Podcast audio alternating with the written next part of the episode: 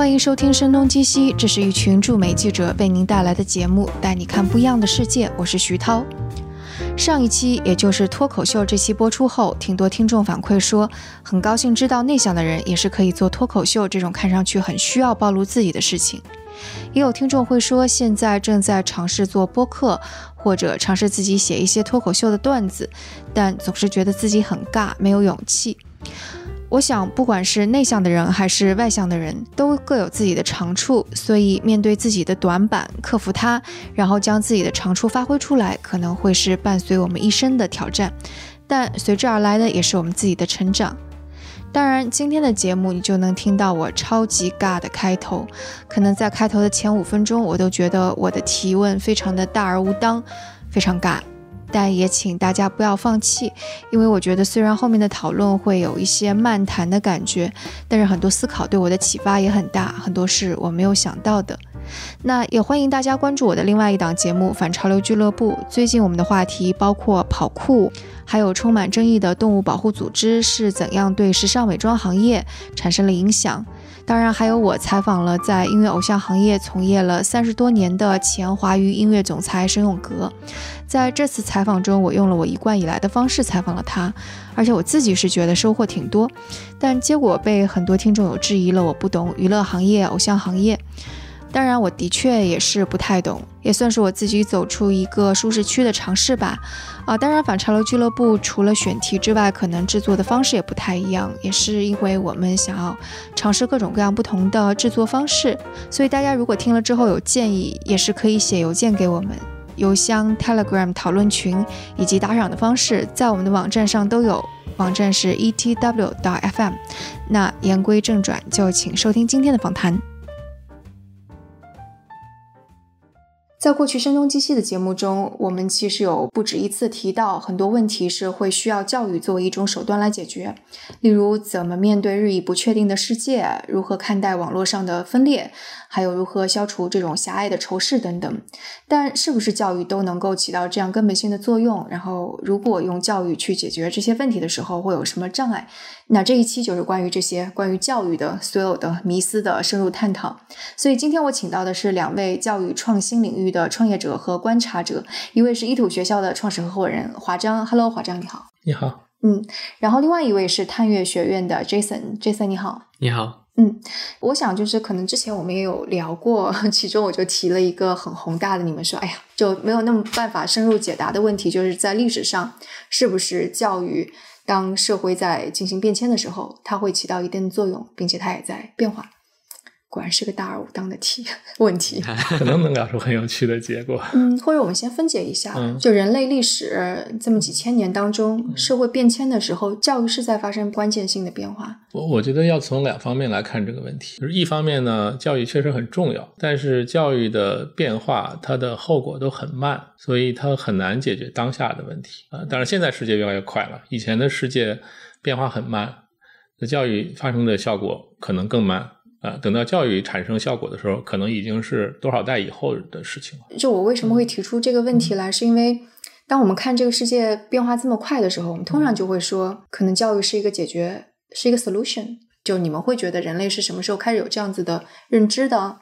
呃，其实也要看你怎么定义教育。你从两千年前那打仗的时候，你培养一堆的士兵，这也是一种教育。可能就是看怎么定义教育的内涵吧。就是希望通过改变别人或一群人，然后达到某个目的的社会的治理者吧。我觉得都会有这样的一个期待。嗯，我们的观点可能都差不多。就但但是，我觉得可以有两个呃拆解出来的问题。一个问题就是啊，到底什么才是有效的教育？还有一个就是我们对历史怎么看？我们认为什么是改变历史？如果我们认为历史是一些伟人、一些个人，他们在里面起了决定性的因素，而不是像我们这个以前学的政治学那样是历史潮流不可阻挡。当然，可能两种方法从某种意义上讲都对。那我们讲教育，到底是教育是指广大人民的教育，还是指的那些人的教育？啊，如果说我们认为一个教育它能够更加有效的培养出那些极其优秀的人，从历史发展的角度而言，那些极其优秀的人又起了非常重要的作用。那从某种意义上讲，我们可以认为教育是影响历史进程的比较重要的因素。但是回过头来，另外一个角度就是说，我们到底是不是要关注那些除了那些人之外的大部分人？那如果我们要关心这些人的话，那问题就是到底教育是不是有效的？就是我觉得我们肯定有共识，就是教育在几千年以来一直都是比较无效的。嗯啊，或者至少现代教育，因为因为之前有条件受教育的人不多。过去我觉得，就是教育有几个底层的问题。呃，我觉得教育的底层问题就是它特别的，它的改变特别慢。就我们肯定都很有体会。然后呢，好教育确实是在很多地方都发生的，它会涌现。但是呢，从绝对比例上来讲，它又很小，然后它的复制又很难。对。所以到现在为止，仍然没有，我认为啊，其实是没有人能够有效的复制好教育的。嗯，所以这你说的这个就是过去的教育是这样，现在依然这样。现在依然这样，就可能过去这么几千年都一直是这样。所以为什么教育一直都是我们说是一个，它本质上讲是一个军备竞赛，它是军备竞赛的可能最强大的一个武器。就为什么现在中产阶级这么焦虑？美国跟中国的中产阶级一样焦虑，就就是因为过去四十年。全世界都是在一个贫富差距逐渐加大的过程中，然后在这个过程中，中产阶级是极其焦虑的。他们希望他们的子女能够守住他们的所谓的社会阶层 （social status），然后他们又认为教育是这里面最重要的一个因素，然后导致在教育方面的投入就会越来越大，而且关注也会越来越多，然后也会越来越越来越焦虑。然后又因为我刚才说的那个底层原因，这底层原因的结果是什么呢？就是好教育永远是稀缺的。而且好教育永远是分层的，就是说有一个好的教育，那永远有一个更好的教育，就是教育它也是一个金字塔结构，嗯，所以呢，大家就会投入越来越多的资源进入到这个体系，嗯，所以我们就看到了一些这个就是匪夷所思的现象在教育里面发生，而且就是嗯，典型的在中国这些年就是愈演愈烈嘛，愈烈嘛，只有你想不到，没有你，只有你想不到。我想这个问题我们。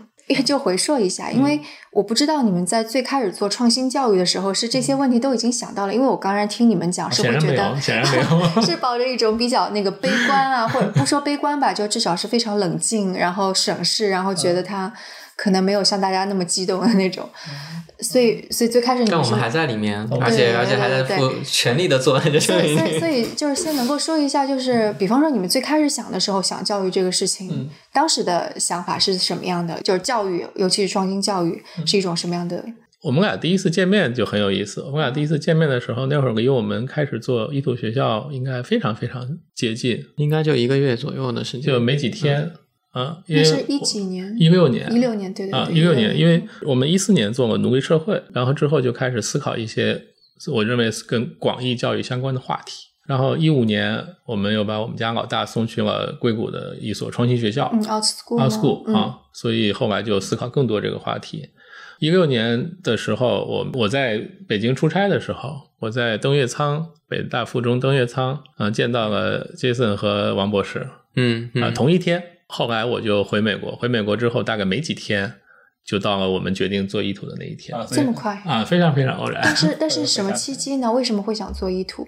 当然肯定也想了几个月了，也是思考了几个月了。就是觉得中国也需要这样子的像 Out School 那样的教育，是吗？呃，我我没有觉得我们跟 Out School 区别挺大的，但是肯定是受了一些启发，因为中国的国情跟美国也不一样。Out School 它是一个 Google 的高管，所以他下面他的角度。跟我们可能也不太一样，它是非常技术的角度，我们应该有更多教育的角度。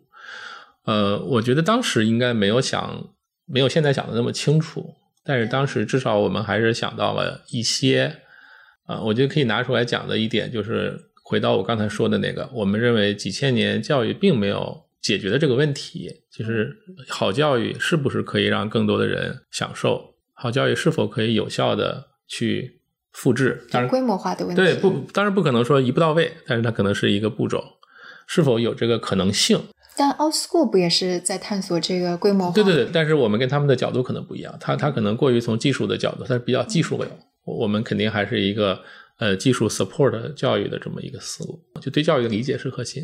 所以就相当于是你提一个假设，是说教育是稀缺的，但是可能到了现在，我们这个有技术，然后有认知，是的，我们是可以也许把它给我们当时肯定是。当时我肯定是想到了这件事情是有可能的，但但是这个可能性是否能够在我们这一代或者在我们这几个项目上看到，我不知道，但是我只是觉得 it's worth to try。而且很乐观。呃，那我没有很乐观，我没有很乐观，不一定非得就是一定能做成才做嘛。那 Jason 你呢是怎么怎么初心？跟我自己的成长肯定是有关系嘛。然后本来自己上的中学就北大附中就是一个很创新的，所以自己是受到影响，所以肯定有个人的关系。嗯，当时最早的初心其实跟现在没有特别大的变化。如果说初心的话，但可能理解会更深刻一点。一方面就是这个社会的培养的人一批一批，但其实好像并没有在符合这个社会需要的这个职业需求。啊，当然这首先是看到这样的一个一个 facts 和这个数据嘛，然后还有一些数据的推演。另外一方面呢，也确实觉得，我觉得人类正在经历一个特别啊、无序的一个，而且是在快速的变得更加的混乱和危险的一个一个一个世界。然后我觉得，就是我们的技术在变得变得越来越锋利，变得越来越强大，但其实驾驭它的人不是没有成长，但是成长速度 跟这个还是有。这个不仅每个是个体，而且还是个体和个体之间的合作的意识、共识的能力、共情的能力。就简单做个数学就知道，这个风险是在 飞速的这个上上上升的。嗯，诶，所以这样说来，就是其实你的背景还是跟就我问的第一个问题有关。就是首先你会认为，当社会在变，教育是应该变化的，跟得上变化。肯定是要应该变化的。然后第嗯二个就是说，你会认为，当一个更好的教育出来的话，它是可以改变这个社会的。有这样的期许吧，嗯，就是就是我觉得刚刚那两个观点都是华珍说的这个伟人和整个时代洪流，我觉得他们俩其实是一个统一的关系在一起的，那交织在一起是吗？就是对啊，就是进化论里的这个渐进式突变和对突对 对，生物学这个，这它肯定是一体的，但就是必然会有一些所谓的变化比较大的一些东西去推动，因为它肯定不是一个完全均匀的。如果这个世界就这个宇宙就是完全均匀的，你就不会看到有星球了。就是以前呢，比如说有两个观点，可能在这个过程中都变得越来越清醒了。一个观点是这样的教育。以前很少有，结果你往深度挖，其实就发现好多人早做了，而且这个早做了就早到几千年前，对吧？然后的这个理念都是都没什么。孔子那样子是吗？对啊，苏格拉底、好孔教育一直都有。嗯，对，第二个问题就是说，你越来越清醒的发现这事儿真的就是，比如说最早的时候，可能你还在思考技术这个问题，你现在去思考这个问题的话，你就会发现，其实人的那些所谓我们认为好的那个好教育的好那部分，比如说道德价值观，然后这种自我认知的发展，然后丰盈的内在这种这种这种更描述性的词汇，你可以想象一下，这东西肯定不是一个你认为它不是另外一个人能够给你的，很大程度的很多时候都是人和人之间的，我们叫温度也好，对我们一直就觉得这个“复制”这个词儿不好，嗯，但是呢，也找不到一个更好的词儿。所以就是我先想问一下，你们俩对好教育的定义一样吗？我觉得差不多，应该是挺一致。从培养目标上看，对，好的，因为你看我们的育人目标都很像，我们的育人目标叫做呃培养内心充盈的乐天行动者、理性创新的高效学习者，两句话。为什么这样子的人培养出来就是好的教育呢？因为他过的是他自己想过的人生，内心充盈。啊所以其实就是当定义这个好教育培养出来这个人是好的的时候，一个价值观就是比较呃类似于个人主义，对吧？呃，就是因为是他自己想要的生活。对，就是什么叫幸福感？就有句话就是说，幸福感其实就是你做到了，你最终做到了你想成为的那个人。但就比方说是在一个超级集体主义的社会，可能或者在一个斯巴达克斯 那样子的一个好的教育，可能就是成为一个服从集体意志的。对对对，是的，嗯，所以就相当于是你们在定义好的教育的时候，其实也是因为你们是在现在的当下当下当下当下肯定是应该是比较个人主义的。那我知道，就是好的教育，其实 Jason 想的也是这样子，是就是我觉得嗯其实华章刚里面也有包括像乐天行动对吧，创新、理性创新这类的，就是说它还是有一个和社会的连接和解决问题的这个状态在的。就就是我们我们定义的那个东西，应该没有太多功利的成分。对，但这种状态其实是以他的人为中心，从某种程度，我自己会觉得可能不完全等于他的个体主义。当你的自我认知往深的去发展的时候，其实你会问到一个问题，就是什么是我？你你会发现，就是所有这些，不管我们说中国的这种心学也好，还是这个最早从印度，但后来变为禅宗的这个中国的佛教也好，其实他都会说，你虽然是在认知自己，对吧？明心见性，但其实当你往这个方向去做的时候，你必然会发现你跟万物是一体的。没想到，就是我不是一定要跟你们较劲儿，但我就觉得好的教育听起来就跟好的宗教差不多了。这个我们有共识了，我们基本上还是有共识的，差不多。啊，是差不多吗？得看你真的叫你怎么去认定宗教这个，因为宗教我觉得太广泛了。宗教其实本质上不就在回答你是谁，你来自哪里，你要去哪儿吗？是的。那教育到最高的层面，不就是也是帮助你，让你自己具备一个能力去回答这个事情？所以宗教是个 shortcut。宗教对，就告诉你说可以，你可以这么去。宗教里面的大师才真正把这些问题想明白了。宗教里面大量的信徒，他根本就没有想这个问题，因为大师告诉他说：“你信我得永生，就完事儿了。”就是它是一个 shortcut。不过我觉得，对，确实就是你看，他其实所谓的他们给了你一些啊，你要行善。啊，你要怎么怎么着？他可能有很多不同的门派和修炼的方法了。其实小 baby，我们很多时候说他这个对吧？就是说他这个哎想怎么着也没有什么特别多的这个，他多真实啊！但是当他去接受更大的世界的时候，这个真实能不能保得住？就是在于如果你真的就是说非常丰盈的状态，理论上你是任何的系统的和你发生交互的时候，你其实。你的真实的状态都不会被自己都能 hold 得住，所以你回想一下，就是贪欲的家长和依土的家长，大部分家长都还在这个过程中。我觉得这帮家长我还是很佩服的，因为他们就是身处两个 belief system，就两个信念体系。嗯，我们这些创新学校的这个信信念体系里面，我们的教育观、价值观，然后同时他们又接受很多他们周围亲亲戚朋友和公众的另外一套体系。对。我我再拽回来一点哈，就刚刚你们说好的教育就已经给出了一个定义了，然后以及说好的教育很稀少，甚至在宗教当中也会冒出来，它在各个地方，Jason 说的各个地方都冒出来，所以你们也说你们办这个是可可是想要去看一看，它是不是可扩大、可复制，所以你们是探索了什么样的路径？就到底你们这个过程认知的过程是怎么去？去变化的吧。我可以先补充一点啊，先补充一点，就是教育，其实我觉得它挺难起到引领作用的，就是因为我刚才说的那个原因，你没有办法改变整个社会的认知，你可能最多只能改变一小撮人的认知，而这一小撮人的认知到底跟教育的关系有多大呢？因为任何一个时代总会有那么一小撮人，他们不管你有没有教育，就或者说。也许可以归功于教育，但也可能就恰恰每一个时代都有那么一小撮人在想这个事儿。对对，总有一小撮人做人在想一些就是不同于常人的东西。所以就是说，我说我说过过后，我觉得教育其实一直是个滞后的状态。但是呢，如果当下有那么一丢丢可能，一点点可能，好的教育可以让更多的人受益，我们也许也许有可能可以看到，在未来的某一个阶段。教育是真的可以引领社会，所以你说让更多人受益，如果我们再借用宗教的概念，就是更多人顿悟，是吧？对，普度众生嘛，你这不是？你如果非得，因为你你没觉得现在的这个社会里面的很多当下的很多问题，就是因为大部分人是用我们的话讲是没有想明白的，或者没有活明白的。所以，如果我们真的能够让好的教育能够扩展到比较大的人群。它是真的是有可能改变一些东西，然后这个教育的效果是可以引领社会发展的。回过头来回答你的问题啊，就是到底这个扩大或者复制，对，我们是怎么想的，是吗？我觉得首先这个过程肯定不会太短啊，它不是一个简单的像我们看到的商业实践里的一个模式，它把那个模式复制出来就可以了。因为在我看来，商业世界里的很多。东西，它是在把社会里的某一个需求机器化，嗯，就是最后你可以看到，它就是一个非常精密的机器，里面全是各种流程啊，然后算法呀、程序啊，啊，然后所有的人，包括所有的什么快递小哥呀，所有的 workers 工人，在里面都是服务于这个机器的。那这样的一个机器是不难被复制的啊，但是教育就很难，它没有那么容易被复制。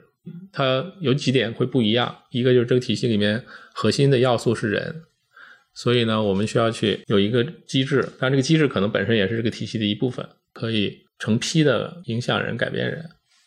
然后还有一个就是，它和商业世界的很多东西不太一样，就是它这个体系复制到任何地方都是一样的。但是教育是非常多元化的，所以呢，这个这个这个体系可能它会有很多很多种变化，这这一定是一个过程。教育是一个从某种程度来说，肯定比这个手艺要更复杂的一个手艺。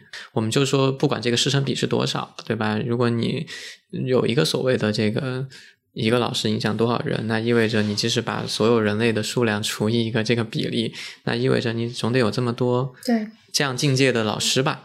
那终归它它的难度就会越来越高。对你刚刚在说的时候，我就在想，教育的确是一个非常缓慢。就刚开始想的是，就比方说最开始的教育，那孔子一个人教这些人，如果没有孔子出现的话，可能就没有教育可言。但是也许到了有，也许啊，到了有科举制度，那可能还有私塾这样的老师不断的带学生，那可能教育的范围就扩大了一些。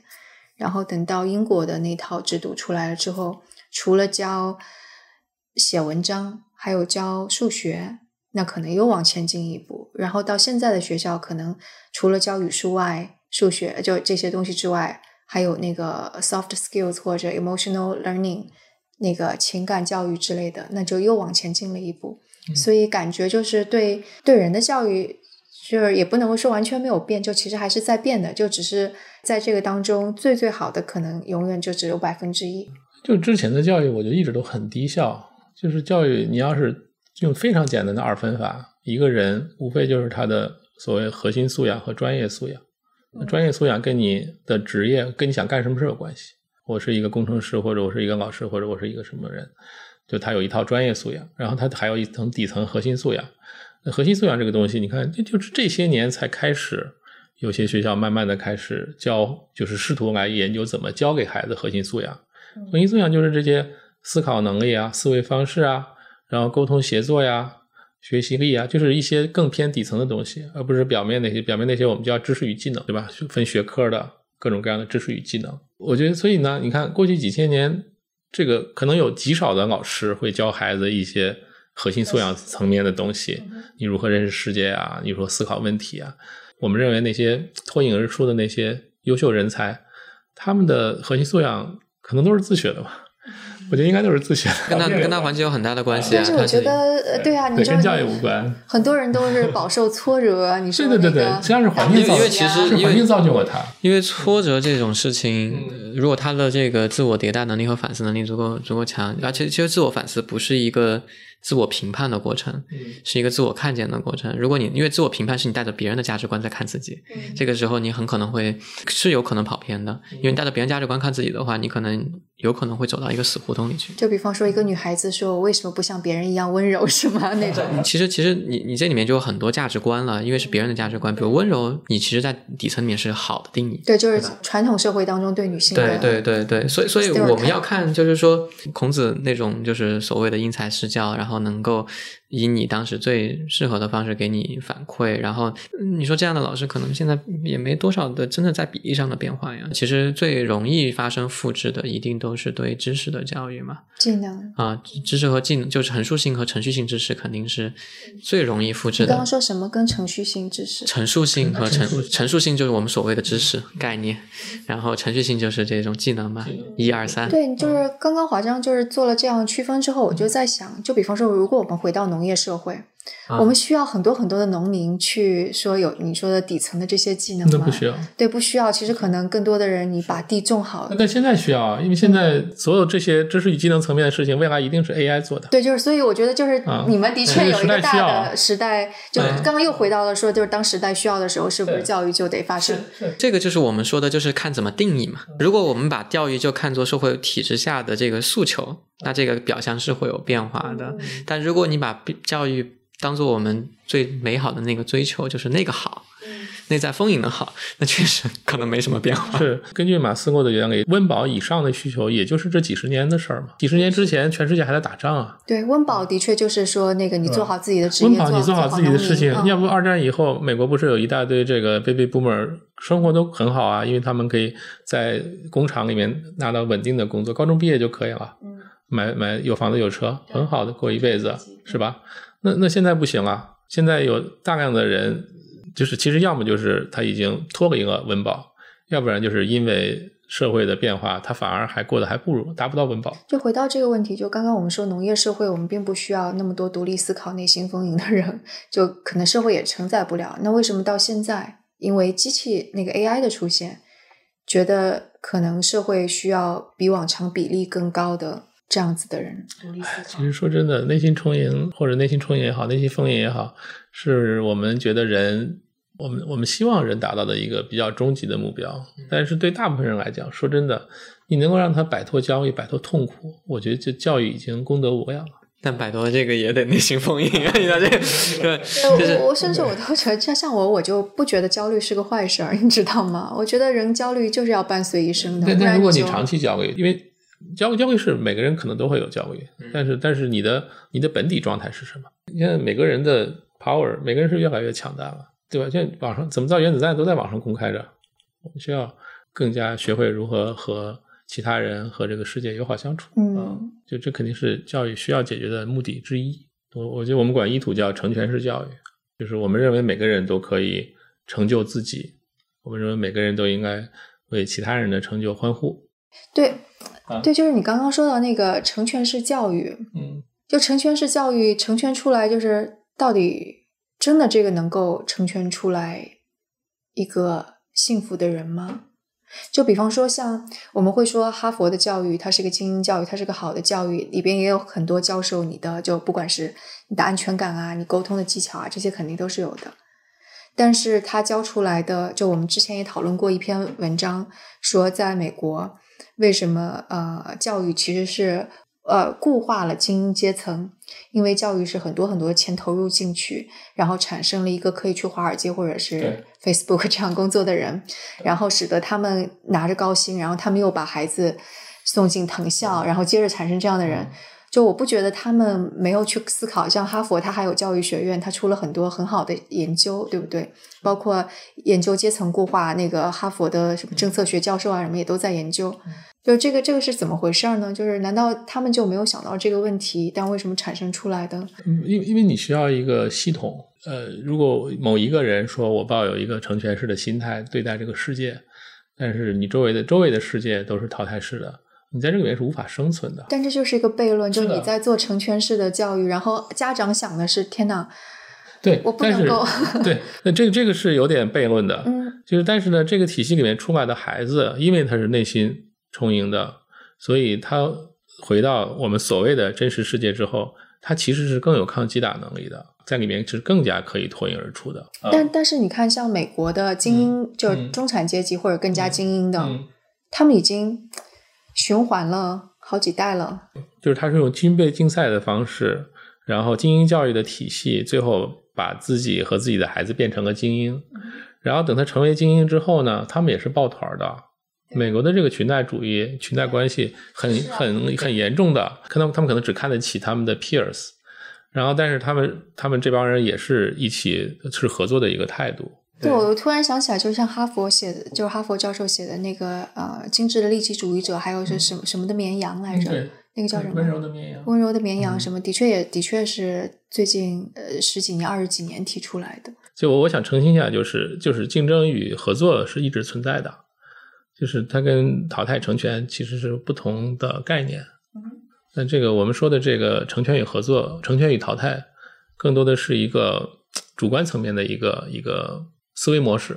我是说，我是说，这个我们现在这个教育体系，就是更多给大家灌输的是一种淘汰的理念。呃，就这个其实是最可怕的。就是老有人跟我讲说，啊，你的孩子出去要面临外面的竞争，激烈的竞争。我说没有问题啊，因为成全并不排斥竞争，成全出外的人他会更有竞争性，因为他面临竞争，他更加内心更加对他嗯。其实点是在于，嗯，他不是为了赢，对他不是为了赢他关注的是那个事情本身。他他面临竞争，面临失败，他不会认为他被淘汰了，就是他的心理更健康。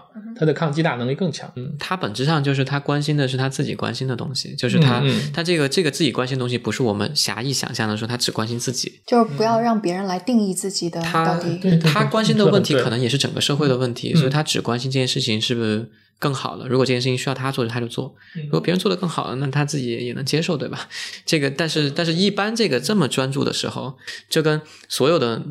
也不能说所有，大本百分之八九十的诺奖的获得者，对吧？你要问他这个为什么，他就都就是我真的好奇这个问题啊，我我对吧？几十年我就关注这一个问题，对吧？那我那我就解决了这个问题嘛。那你说他真的是智商比其他人高很多嘛？我觉得这个其实大多数我们都对吧？他们都测过，其实并不是。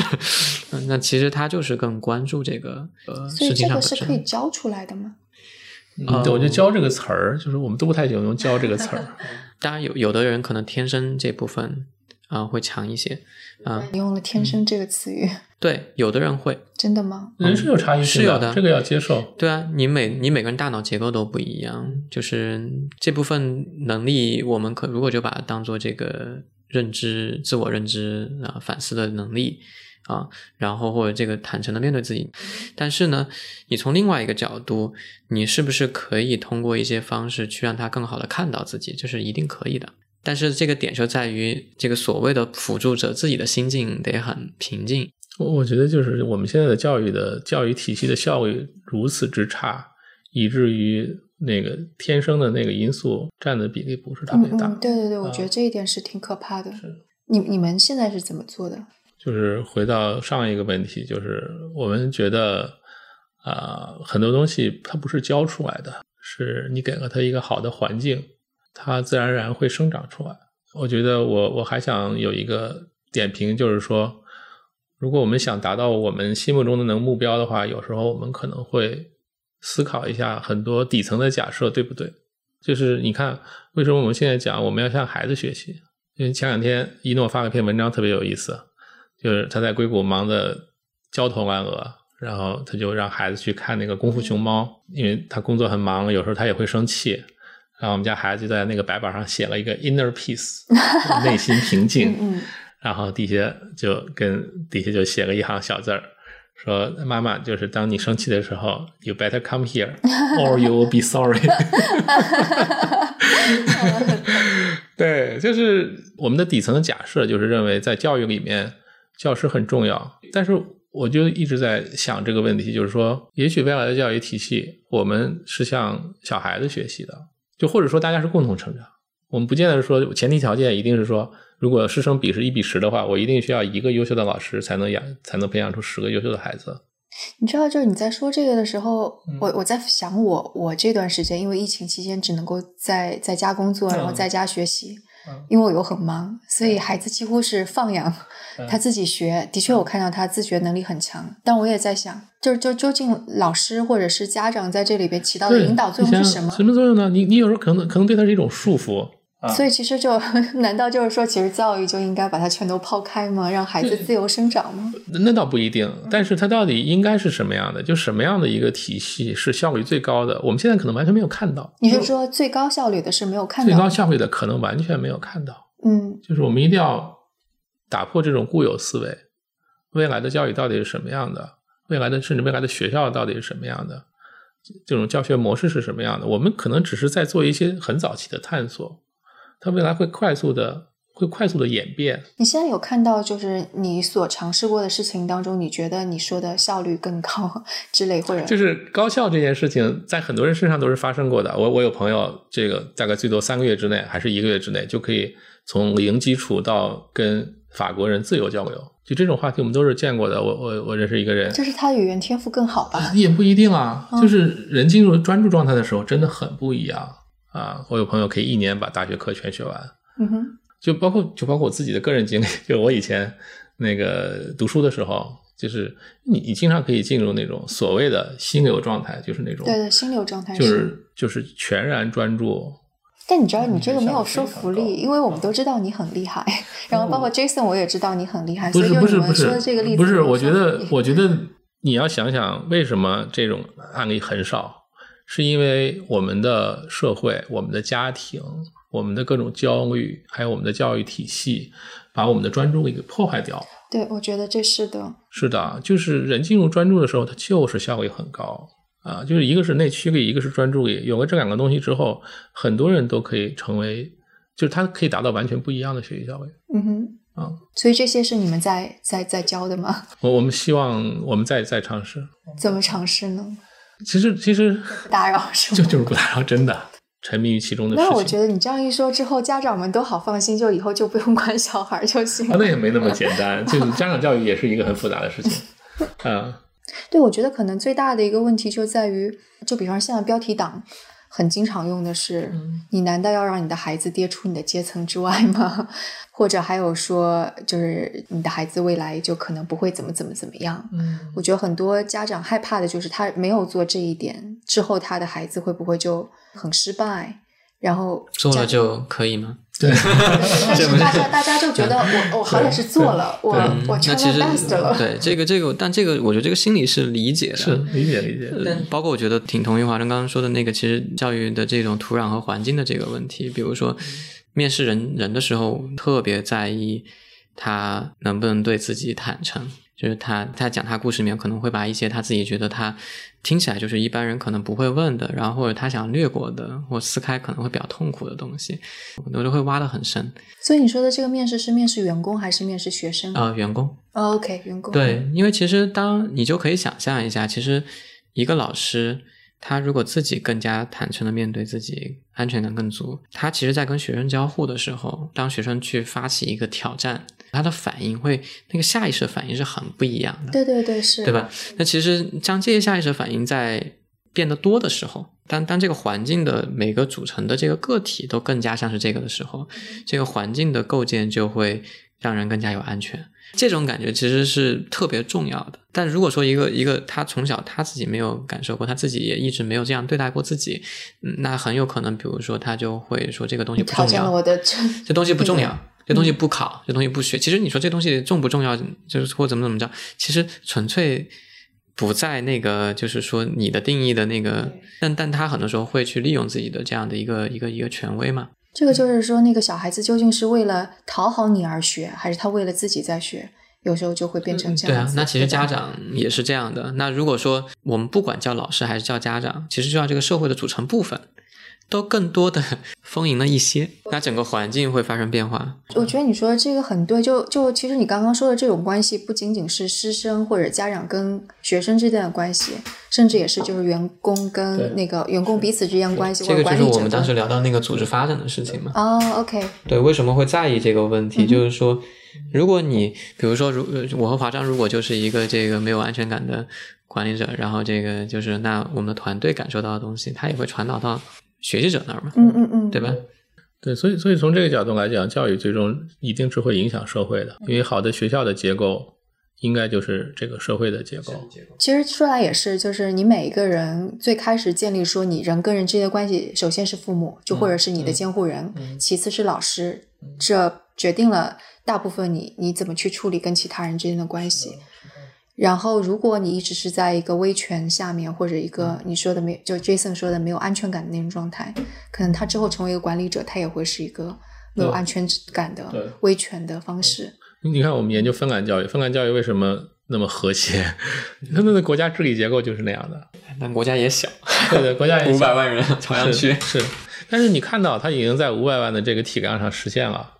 那我们在中国就没有这种客观条件，那我们只能希望说，我们先在一个学校里面实现这种状态，在一个五百人、一千人的学校，它是一个一两千人的小社会。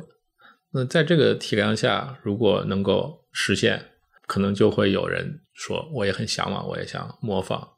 嗯，就是去做整个小系统的复制，是的，因为因为个人是很难的，个人在这个大环境下面是很难的。对，其实说起来，就教育的确就也不仅仅是在学校里边发生，它肯定是在各种各样地方发生。就我们有时候说，就是中国的公司去学习 Google 呀，或者是一样就是对，其实这也是一个教育所以就看。我们那个最初的那个问题，对吧？就是我们到底是如何界定教育的？嗯如果我们定义的广泛的人人的发展，人和人之间的信息、能量、物质的交换，那这个其实对吧？我们很多时候说我们自己影响自己最重要的人，未必，当然有可能是老师，但也未必是老师，甚至不一定是自己的父母。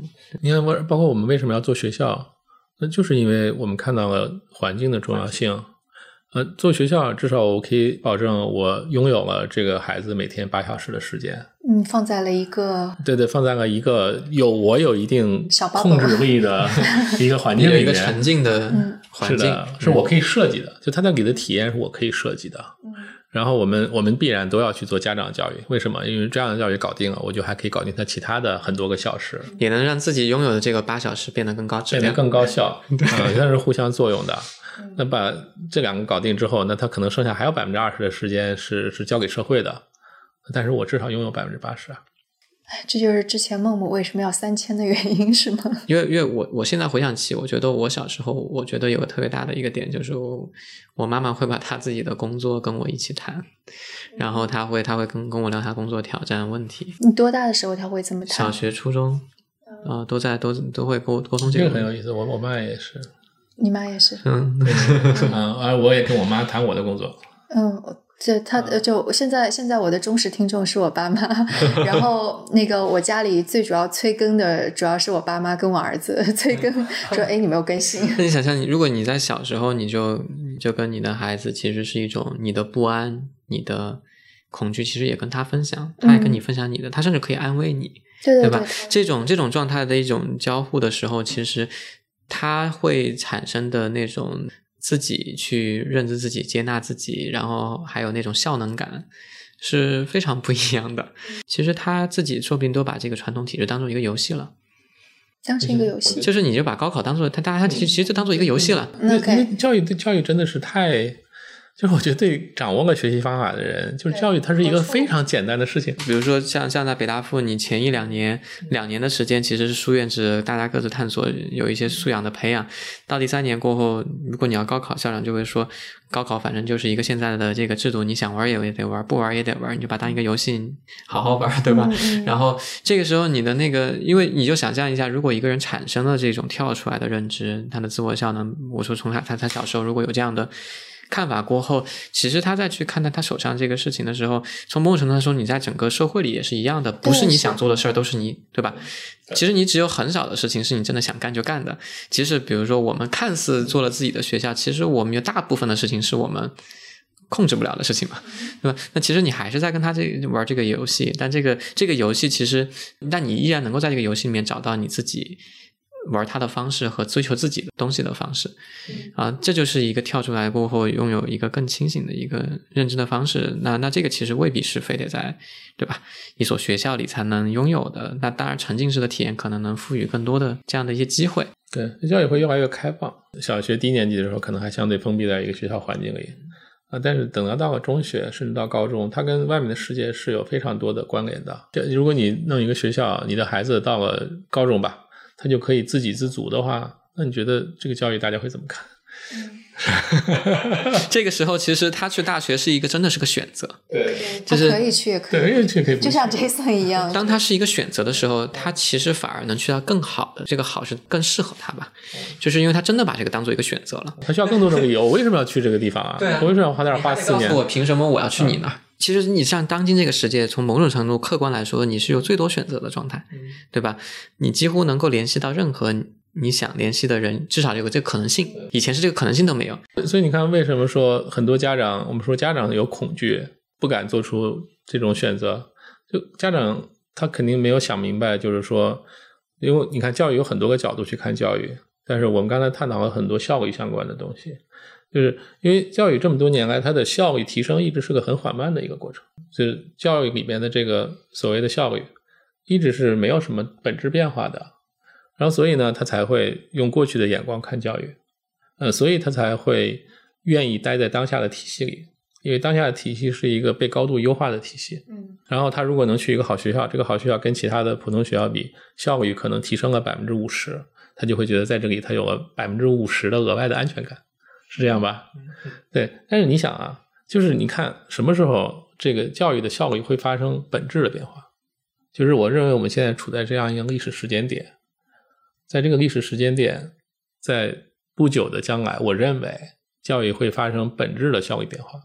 然后这个前提就是因为你说的那个机器啊、AI、人工智能。对我认为很多力量到了一个汇集在一起，到了我们到了一个历史时刻，教育的效率会发生本质的变化。至少在某些地方，就像我们这样的学校，集体性的就不是其中的某个个体啊，因为因为个体的优秀一直都有，集体性的效率发生本质的变化。当教育效益发生本质变化的时候，它的那百分之五十就没有意义了。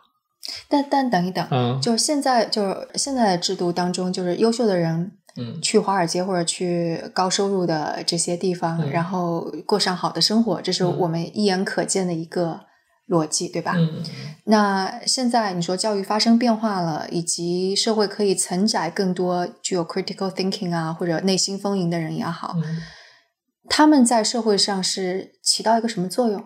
就或者他们在社会上是一个什么样的状态？他们肯定，也许他们想去华尔街，也许他们就不想去华尔街。从统计意义上讲，他们肯定还是会做很多高价值的和很有趣的事情。当然，也不排除有少部分人可能会在追寻他们自己的内心，做 whatever 他们想做的事情。去航个海，我我反觉得就是说，无论做哪个行业，他理论上都会是一个更加具备系统观和同理心的人。这个系统观就是你第一从客观上你就不是和这个世界能分离的人，对吧？然后从从一个角度就是他他至少是能够意识到自己的所有的行为是对这个世界上有真切的影响的，啊、就是在在当他有这个底层的这种认知的时候，他他的行为以肯定是会更所谓负责任一些的。对对对，因为我们的价值观都是都是入世的，是吧？我们都是这种积极行动公民，是吧？我们也是，我们叫做呃敢想敢做，是吧？都是入世的，要来解决这个社会里的真实问题的。然后他们又拥有更强的能力，所以我们可见这里面的大部分人肯定都是会非常积极的去参与到各种对社会有高价值，不一定是商业上对社会有高价值的事情。因为其实，呃，你会发现中国上一代的呃企业家能去做产业就不错了，就是大部分都是做生意嘛。我自己把做生意、做产业、做事业、行天命分成不同的这个角度，那其实做生意的这个点就基本还是在管自己，在思考温饱问题啊。那去做产业的人，其实底层里面是想当老大。那做事业的人，事业在《易经》里的定义其实就是做自己热爱，也对整个社会有呃价值的事情。易经还有这样的定义？对，对事业是有这样的一个哦定义的。OK 然后回到这个这个这个这个里面去看，我会认为下一代的人，就是或者这样的体系里面出来的人，至少做事业的人会多挺多的。做事业，它的首先周期性就会长挺多的，他也愿意专注在一个。一个方向的这种，因为他自己其实这种专注本质上是他更知道自己要什么了。不专注的一个很大的原因就是他总是被牵着走嘛，然后总是不其实不太知道自己和这个社会的关系啊是什么的。然后对，所以我觉得当有这样的一群人，他在社会里面创造价值，他的他的价值在回流回这个社会，其实他从某种程度在引导这个社会的需求。我们肯定是希望有更多这样的人，因为这样的人可能在未来都是解决问题的人。就是我们希望解决问题的人越来越多，制造问题的人越来越少。现在都是制造问题的人。对，我们我们先不说放在中国的这个环境下，我们就先说美国哈。就刚刚我们讨论到，美国是一个陷入到精英主义怪圈里边。那像美国这个怪圈，你就假设它会要经过很长很长很长时间，或者出现一个危机，它才会变成就是你们刚刚假设的这种，还是说其实已经你能看到变化，而且很快就会呃藤校啊，就会发生一些改变。我我觉得有时候是需要一些颠覆性的力量。我也感觉就就像这次，就像这次哦，对，藤校就 就全都是那个网上授课了，这大家这个新冠病毒，就像这次新冠 病毒，你你看你看米尔吧，就是如果这次疫情之后，大家突然意识到了米 v 尔的强大，我觉得就是一件很好的事情。来来，也不是所有人都知道 Minerva，所以那个稍微解释一下。就呃，，Minerva 大概是二零一四年发源于三藩旧金山的一个创新型的大学，最大的特点就是它所有的授授课都是发生在线上的。对当然，它也有线下的这个学生社区，它呃大学四年会在八个城市度过，但是据说后来减的减少到四个城市了，是吧？对管理难度太大了。是的，然是的后。但但是至少他他的理念是让学生去看世界，不同的文化，呃，然后他的课程体系也比较偏底层思维，啊、也他第一年就会有一系列的呃，就是我我认为基本上就是教授你思维方式的一些课。对，说是四个基石课，算是。对对对对，叫 HC，就 Habits of Mind 和那个啊，Foundational Concepts。Foundation Concepts，嗯对，是的，嗯。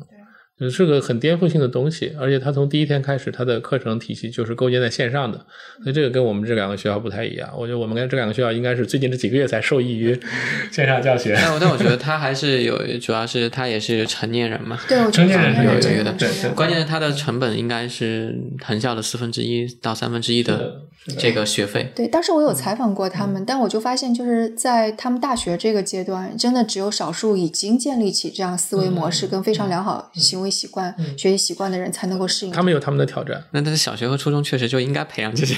对 对对，就是我就觉得就是在他那个阶段，其实真的能够进到他们学校的孩子已经很优秀了。我觉得就只是锦上添花，嗯就是真的没有这种思维方式的孩子在那里，就也也也也没有太多，其其实。我觉得我我一直想看到的一个东西就是，如果这个孩子从小学一年级进来，一张白纸的时候，我们就开始教他这些东西。嗯，因为你知道教育是什么？教育就是每个阶段都在解决上一个阶段制造的问题。嗯嗯，啊，那我们现在还有幼儿园，就他从很小的时候就开始，就让他在一个正常的环境里面。解决不了就只能筛。对，因为对，所以后面就就就是筛选嘛，不得不不得不筛选。，我觉得中国现在最可怕的是，你在学前班之前，家里就已经教你背唐诗了。但这个其实会创造大量的问题。我觉得这个创造非常的问题。怕，太可怕了。这个问题到后面想解决都很难解决，嗯就是嗯就是你把你把它原本应该是在发发育其他的地方的这个能量啊，这个专注度啊，全都给搞到另外一个他现在大脑根本还没有发展到去能够做的这个阶段的事情去呃生拉硬拽的去去去发展的时候，这个其实是挺挺难弥补的。对，而且我真的就觉得，就是之前有一个争论，就是说那个美国没有创造出好的学习习惯，因为学习非常的简单，没有课后作业等等等等。然后中国是更加严格的管理，然后小孩子做作业很自觉，制定好。那你直接看大学不就知道了吗？因为大学就自然了嘛。你要看啊中国，对是你要看中国的大学，觉得学习者的学生的这个学习习惯好吗？你并不会这样觉得吧？就是、对对对吧？是的呃，，这个可比性不太强，因为好学校的孩子们的学习习惯都还可以，差学校，但我觉得他抓着这个点就是有问题的，就是教育是个体系，呃，教育是特别需要系统思维的。他看的那个点本来就是教育里面没有那么重要的一个，你说的是哪个点？就是那个所谓的学习习惯的培养。如果你如果你把这个叫做这个自我管理的话，嗯可能会不太一样。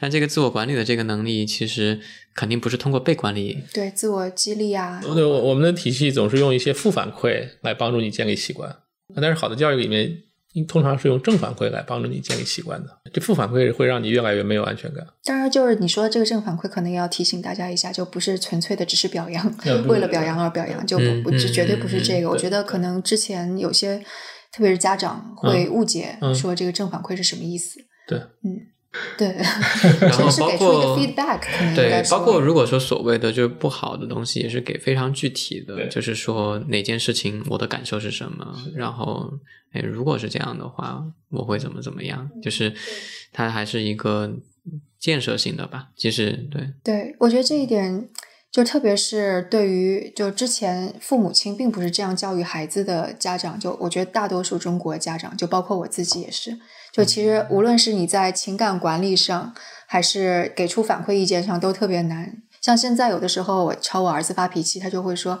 妈妈，你可不可以 calm down？” 你深呼吸一下，对我就觉得他是学会了这个技巧，但是我我还在学习中，所以这才这这就真正的是教育的力量，对吧？就比方说，我能够理解说，当我们认识到就怎么给反馈，然后还有我们怎么去面对自己的心理，然后包括就是不管是 mindset 也好啊，或者积极心理学也好啊，所有都是就是有人在研究这些了，然后研究了之后，把它作为类似于一种方法教育的方法论反馈到教师，反馈到像家长这里，然后家长才可以运用到自己日常当中去，这就是一个教育跟自我教育的过程，然后才会培养出下一代可以更加自我反思，知道有这些工具可以去使用的，然后控制自己情绪啊，学会沟通。就是我们肯定是就是教育资源和对教育的理解和这个各种工具的效率，这肯定是越来越好了。但是如果你看整个群体，整个群体里面最优秀的那个比例，未见得有太大的变化。但要这样说的话，在一个群体中，最优秀的永远只有百分之对最优秀，你只是那个最优秀的那一撮越来越优秀吧，因为他就他就是有比我们有更好的条件啊，就跟给我离我的那个年代就更远了。他就是比我有更好的条件，更好的家庭条件，更好的阅历，更好的什么？他一代人比一代人优秀，但是仅限于那一小撮人。社会就金字塔的顶端肯定是越来越优秀，这是这是这是必然的。嗯，但但现在的九零后整体也许会比之前啊，对，它整体上移了，但是它在它这个年代的整个群体里面所处的位置 percentile 可能没什么变化，就是它的 distribution 就是它的分布可能分布好像反而可能有可能更陡了。就是它的分布有可能但所以这个就就说明那些就是精英主义父母的担心是一样，就是就还是有必要的。是是，所以所以所以就是说，你看它之前只是一个尖儿也比较低，然后坡也比较缓的一个金字塔，嗯，现在变成了一个尖儿很高，然后坡很陡，就是下面越来越大。但也得看就是所谓的那个尖儿，它到底是。他的价值观是什么样的？就是我觉得这个，如果是我们现在的这样的一个培养的这个方向的话，其实我们是希望那个价值观不是只是对守住自己的，他的那个状态是希望能够去服务所有人。对，所以有有几种不同的就解决这个问题，有几种不同的思维方式。一种思维方式就是杰森说的，就是我们把尖儿的那群人，就是让他们更加的。怎么说呢？有有社会责任感，信息苍天啊，对，让他们更加的，就是拥有顶级社会资源的人，有更加有社会责任感。其他的就是整体都要往上抬。对对，另外一个他们可以改变社会。那还有一种方式呢，就是我给最下面的人赋能，对，让他们都有这个，让他们往上走。就是让 maybe 两个都得一起做，有可能要一起做，啊，不然的话，现在像美国现在就是精英很精英，的确。然后像你说 Bill Gates 好不好？盖茨基金会他也在做信息仓。因为中间那群人是最难被改变的。对，但是那个底层这个就是流动性没有了，也很可怕。是的，从这个角度看，我还是这个觉得我们国家还是有希望的。你要说政治不正确的事情了，我觉得这种的那个底层洗脑也是很可怕的。是有时候你要反过来看这个事情。就是有时候就是所谓的这个成功者诅咒或者先进者诅咒，嗯，就是因为你看为什么我觉得教育在中国绝对比在美国更有可能发生大的突破性的进展，嗯，就是因为美国其实很多人不觉得教育是个特别严重的问题，嗯，因为因为美国确实还有很多好学校，它虽然比例不高，但是还是有很多有资源的啊有条件的，他还是能让他的孩子上到好学区的好学校，啊，就是在中国呢，它是中国是一个更加。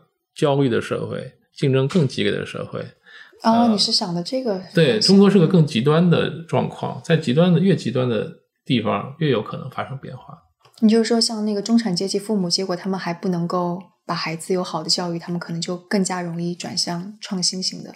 我觉得是我个人观点。而且整个我我我反而会认为这个。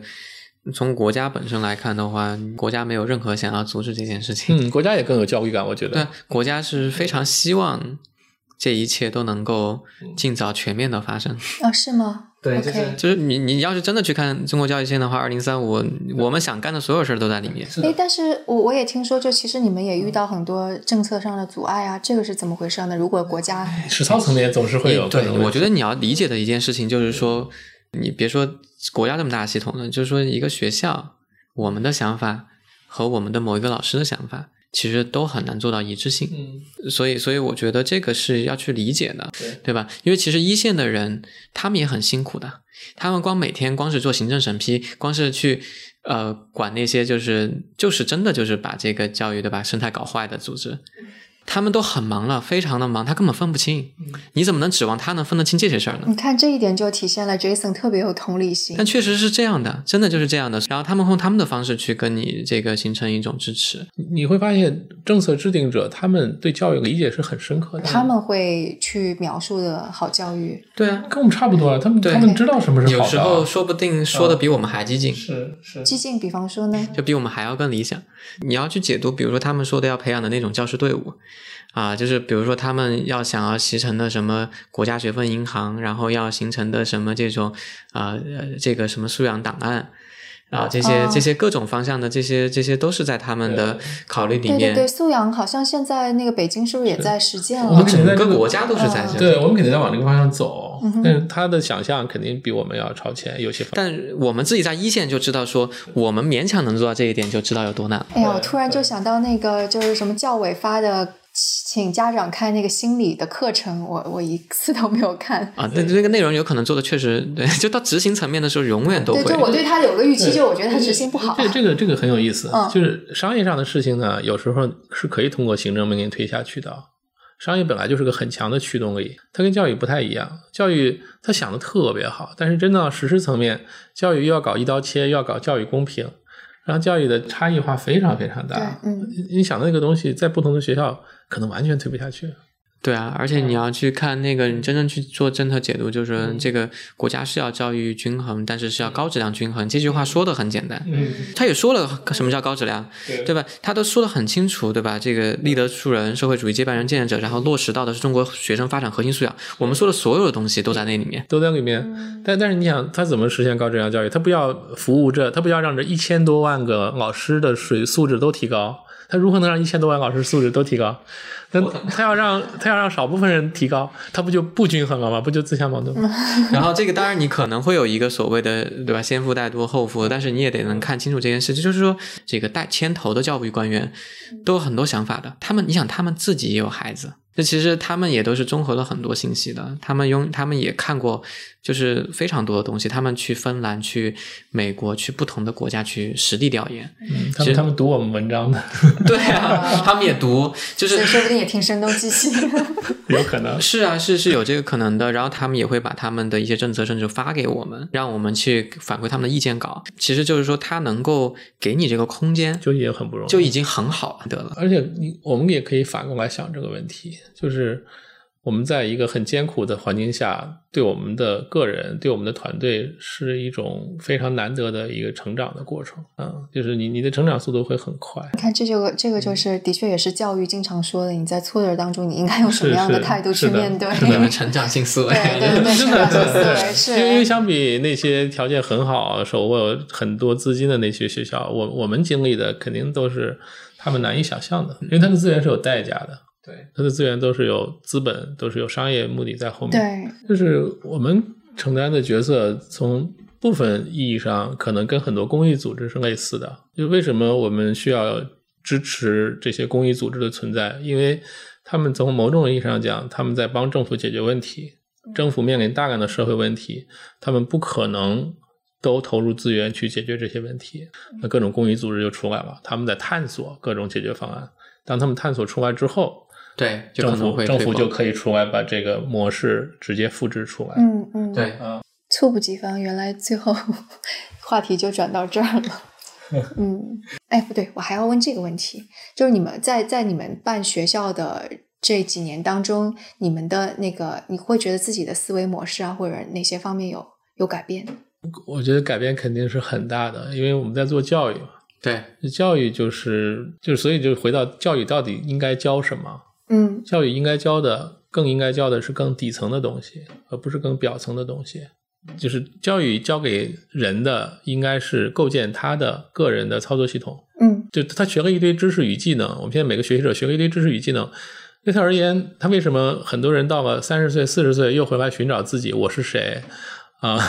人生意义是什么？就是他一直是没有他的这个所谓的操作系统的，他底最底层的三观啊这些东西，通通都是空白。你要是回过头来看他的人生，效率其实是不高的。但现在有这个机会想，也是时代的发展。对对，已经很已经很不错了。以前可对，我真的能都没想。很很羡慕 Jason 这么年轻就想到自己要做这个事情。对，我觉得我嗯我也很羡慕，因为我我是走过很多弯路的。我也是，你看我到现在我才明白我要做什么。对对对对对，所以所以就肯定做教育这件事情是我收获最大的几年。所以你就同时自己也正在学习自己的底层的那些东西。刚开始也也是有的，但是会比较模糊嗯是因为在做教育，嗯所以它这个事情就合二为一了，它就变成一件事儿。系统性的去整理，整理过后又套在自己身上，再看一下，又整理一下。是的，是的。所以 Jason 你也是这样的吗？会啊，会的。就比如说，我觉得之前我在最早做教育的时候，是带着一个要解决一个大问题。现在呢，当然依然这部分在，但我觉得最重要的事情其实是从内在的状态里面，我觉得就是问心无愧的活着。这个这个，我觉得是挺大的不一样。以前最早开始做的时候，都还在那白痴这个要解决多大的问题，就是当时和我的学习者们，然后和老师们待在一起的时间是比较短的。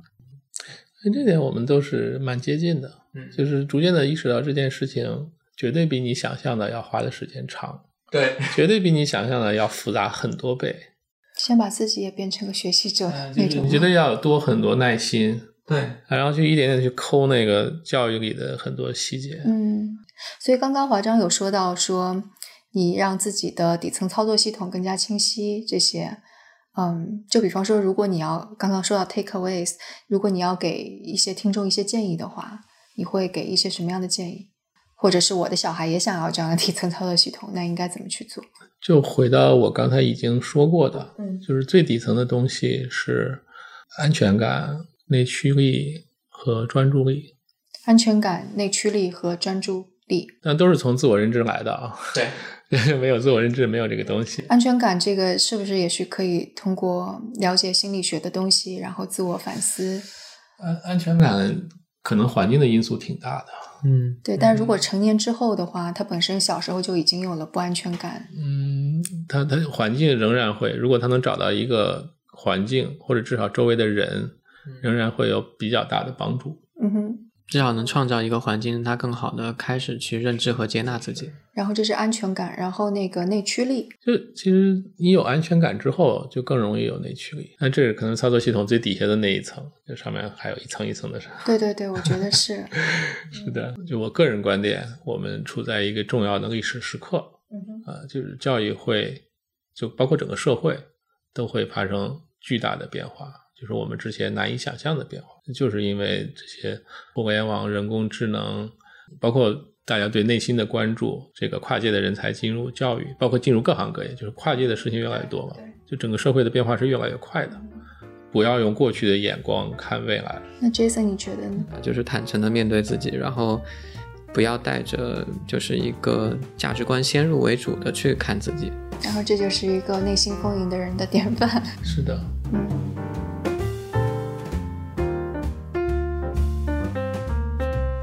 那关于这期节目，大家有什么想法，都可以给我们留言，或者写邮件，或者在 Telegram 群中告诉我们。那我们的邮箱是 etwstudio@gmail.com，我们的网址是 etw.fm 所以无论是 Telegram 读者群的地址，还是打赏的方式，都可以在我们网站上找到。那我们下次节目再见。